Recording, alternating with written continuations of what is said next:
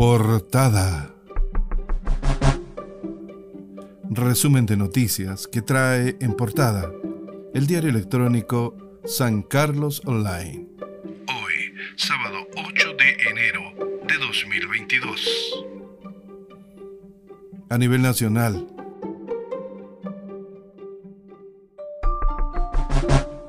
repudian tironeo de Coloma a gobernadora Bravo. Tipo de conductas deben ser erradicadas, cierre comillas. Y la inauguración del Hospital Provincial de Curicó, junto al presidente Piñera y otras autoridades, el senador Udi fue captado en vivo obligando a la gobernadora regional del Maule, Cristina Bravo, a levantar su brazo para saludar a las cámaras. La presidenta del Senado y también compañera de la militancia de Bravo, Jimena Rincón, condenó el actuar del parlamentario.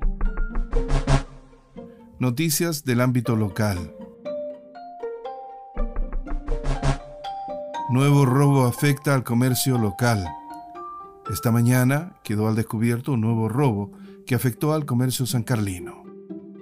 El dueño de la carnicería Donde Luchito ubicada en Mata 282 de San Carlos, manifestó que al llegar a abrir la mañana de este sábado, se descubrió que su carnicería había sido víctima de un robo.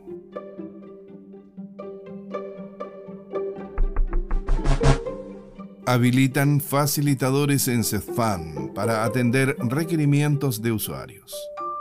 Con el propósito de facilitar la gestión de prestaciones en el CEFAM José Durán Trujillo, el Departamento de Salud Municipal de San Carlos, junto con funcionarios del referido establecimiento, acordaron diseñar un plan de información y orientación a los usuarios.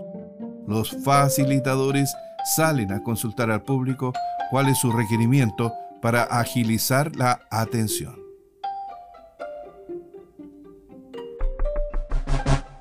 Casa Museo Violeta Parra abrirá durante el verano.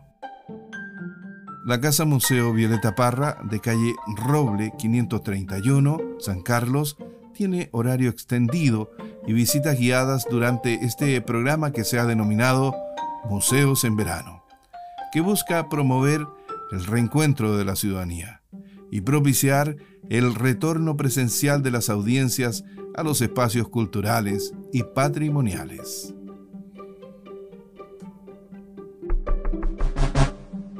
Vecinos en Ñipas cuestionan funcionamiento de locales en Río y Tata. Intensas discusiones ha generado al interior del Consejo Municipal de Ranquil la instalación de locales provisorios a orillas del río Itata en Ñipas, a raíz de cuestionamientos generados por vecinos del sector quienes han expresado su molestia por la supuesta contaminación acústica y de otra índole que estaría desencadenando el funcionamiento de estos locales a orillas del río Itata.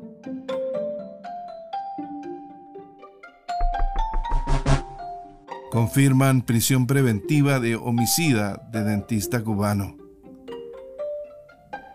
La Corte de Apelaciones de Chillán confirmó la prisión preventiva para Rolando Villagrán Retamal, de 58 años, quien está formalizado por el homicidio calificado del odontólogo cubano Reiner Sánchez González, cuyo cuerpo fue hallado desmembrado y en bolsas plásticas el 3 de agosto pasado en el río Perquilauquén, aquí en Ñuble.